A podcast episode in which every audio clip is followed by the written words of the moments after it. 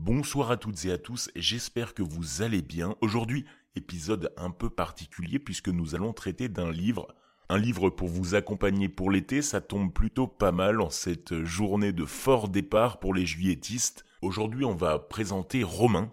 Mais avant de commencer l'entretien, j'aimerais vous préciser que si vous avez un don lié à l'horreur, vous êtes un écrivain, vous réalisez des films, vous êtes un enquêteur du paranormal ou même un médium, une sorcière et j'en passe, bref, tout ce qui touche à l'horreur et au paranormal, je vous attends dans ma messagerie dans le noir pdsct à gmail.com ou sur Instagram, je vous dédierai sûrement un épisode.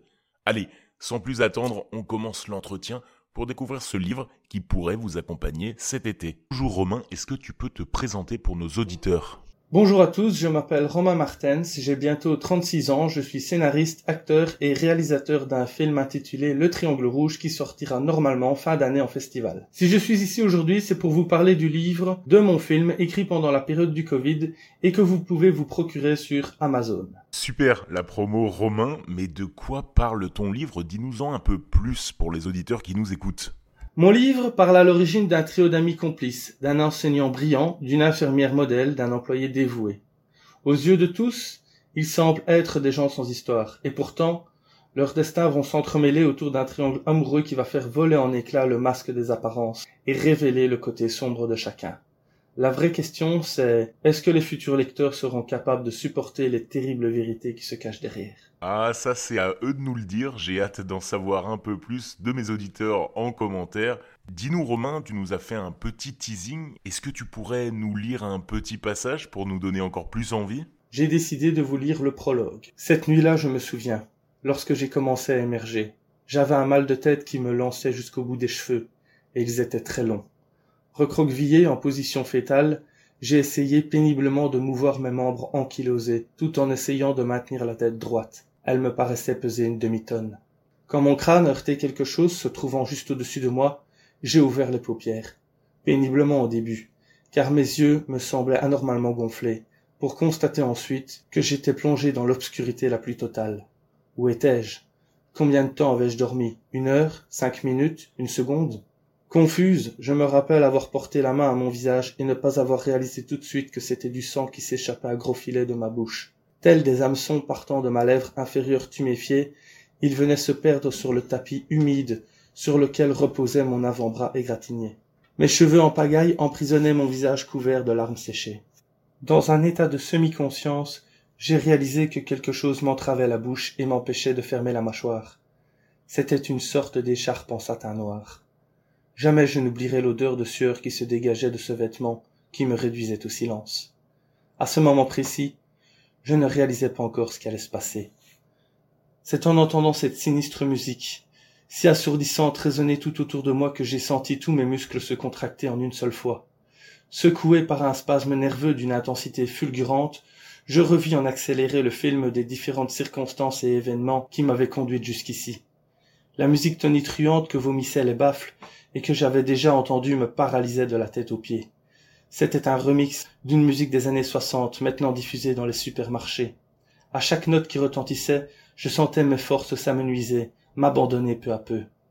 Vraiment j'essayais de me boucher les oreilles, sans sentir que j'entaillais profondément mes poignets avec le fil de fer qui les liait ensemble en un signe de prière.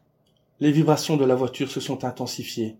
Malgré la musique, J'entendais en fond sonore le vrombissement du moteur tandis que mon corps, meurtri, était attiré inlassablement vers l'arrière du véhicule.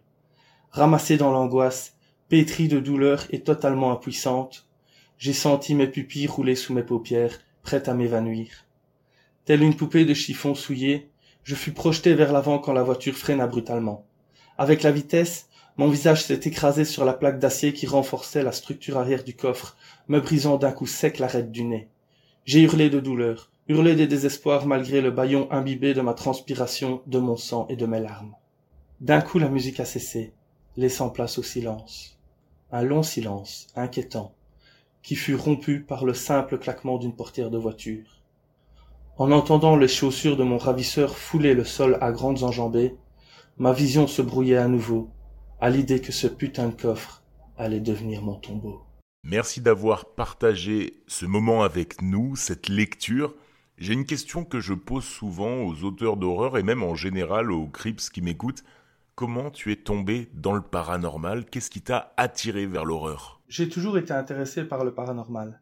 Et cela depuis l'enfance car j'ai grandi dans une maison que certains qualifieraient de hantée. Mon intérêt pour le crime est venu par la suite en découvrant la folie des hommes à travers l'actualité principalement, qui reste toujours ma principale source d'inspiration pour écrire mes livres ou réaliser mes futurs projets cinématographiques. Je pense que c'est réellement la réalité qui détermine la fiction à laquelle nous sommes confrontés et pas l'inverse. Prenons par exemple le cas de Psychose, écrit par Robert Bloch et adapté au cinéma plus tard par le célèbre Alfred Hitchcock. C'est en fait une version romancée de la vie d'Ed Gein, qui a été arrêté en 1957. L'œuvre de Toby Hooper, Massacre à la tronçonneuse, se base également sur ce même personnage qui a réellement marqué l'histoire dans le monde des tueurs en série. Autre exemple pour illustrer mon propos que c'est bien la réalité qui détermine ce que nous croyons être de la fiction dans les films d'horreur est le cas de Borderland, réalisé en 2007 par Zev Berman. Ce film inspiré d'une histoire vraie parle du tueur en série Adolfo Constanzo. Je me rappelle que quand j'étais adolescent, j'ai lu la bande dessinée Joe. Il s'agissait en fait d'une bande dessinée distribuée principalement dans les écoles pour mettre en garde les adolescents sur la dangerosité du sida. C'est une bande dessinée qui personnellement moi m'a beaucoup marqué, et même si cette BD m'a quelque peu traumatisé, fort de sa lecture, j'ai su en tirer toutes les leçons qui m'ont moi permis d'éviter cette situation difficile que d'être victime du sida.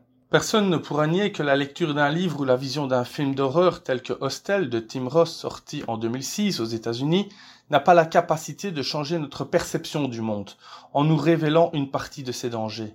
Si une de mes œuvres pouvait avoir un tel impact sur quelqu'un, alors j'aurais déjà atteint un de mes objectifs.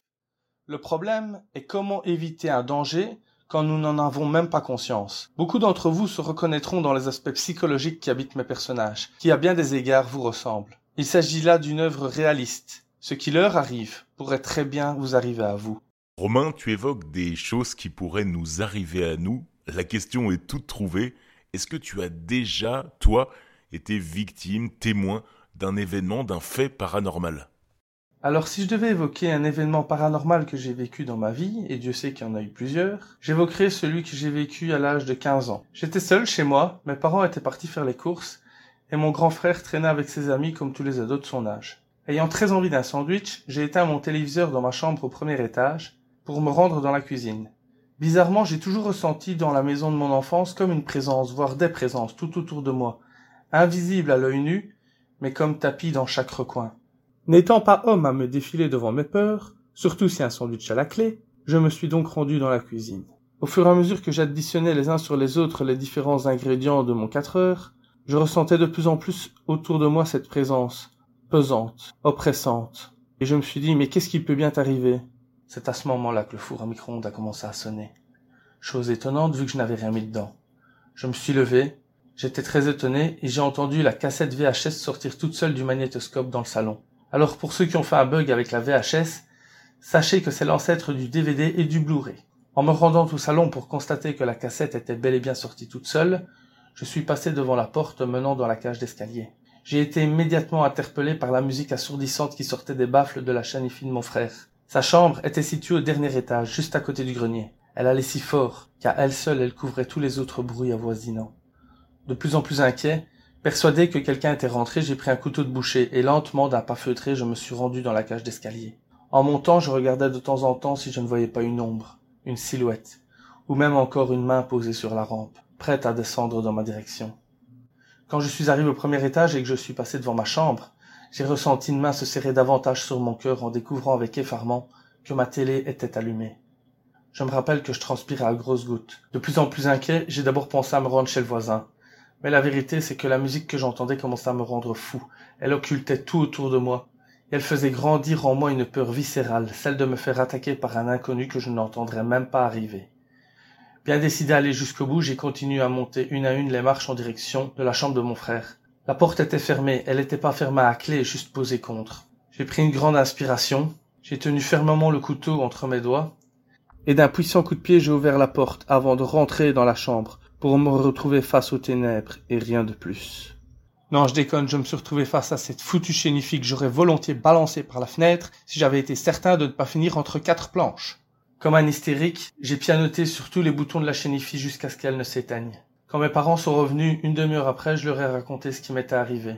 Et le lendemain matin, j'en ai parlé également à mon professeur de technologie. En entendant mon récit, il a classé ça dans les événements paranormaux, vu qu'ils concernaient tous des appareils différents, n'ayant aucun lien entre eux et pour lesquels une action manuelle était requise pour les allumer ou les éteindre. Je me rappelle que quand mon frère m'a dit qu'il fallait appuyer sur trois boutons différents pour allumer sa chaîne je suis resté pétrifié un petit moment. Des appareils électroniques qui s'allument tout seuls, j'avoue que ça doit être plutôt flippant. On va retourner juste pour quelques questions sur ton livre. J'en avais une particulière qui était quels sont tes influences pour écrire? Est-ce que tu as des auteurs que tu aimes en particulier? Est-ce que tu peux nous en dire plus là-dessus? Au niveau de mes influences, je citerai quelques grands noms du cinéma et de la littérature comme Hans Rudy Giger, à qui on doit entre autres la créature de la saga Alien, Clive Barker, tant pour tout ce qu'il a apporté à la littérature et au cinéma en général, par exemple avec la saga Hellraiser que j'affectionne particulièrement. Si je devais citer trois réalisateurs que j'affectionne, je citerai Quentin Tarantino, Alfred Hitchcock et Martin Scorsese. Sacrée référence tout de même. Bon, après le livre, quels sont les projets de Romain Martens dans le futur? Mes projets futurs, c'est bien sûr la continuité de mes œuvres tant livresques que cinématographiques, dont j'espère que si vous n'en êtes pas les victimes, vous en serez au moins les témoins. J'aimerais profiter de l'occasion qui m'est donnée pour faire un clin d'œil à trois youtubeurs, Rafu, Lionel Camille et le Cogiteur Stories. Ces trois chaînes, même si elles ne sont pas les seules, constituent pour moi une véritable source d'inspiration, tant pour mes œuvres livresques qu'audiovisuelles. En attendant la sortie de mon film, vous pouvez déjà vous rendre sur YouTube pour voir la bande-annonce en tapant Le Triangle Rouge, un film de Romain Martens, et bien sûr vous procurer le livre déjà disponible sur Amazon. Rejoignez-moi également sur Facebook sur ma page Romain Martens auteur. N'hésitez surtout pas à vous manifester auprès de nous car nous avons toujours besoin de figurants, silhouettes ou acteurs pour nos différents projets cinématographiques. Vous pouvez nous retrouver sur la page Facebook Romain Martens privé ou sur la page Instagram Romain Martens officiel. Un immense merci à vous de m'avoir écouté et de m'avoir accueilli sur ce podcast. Eh bien, je crois que je n'aurais pas besoin de faire ta promotion, tu l'as très bien fait toi-même. Je te remercie également d'avoir passé un petit peu de temps dans ce podcast pour les auditeurs, vous savez où retrouver le livre. Et si vous aimez ce format, n'hésitez pas à me le dire sur Instagram, sur Facebook ou par mail. D'ici là, je vous souhaite une excellente soirée dans le noir.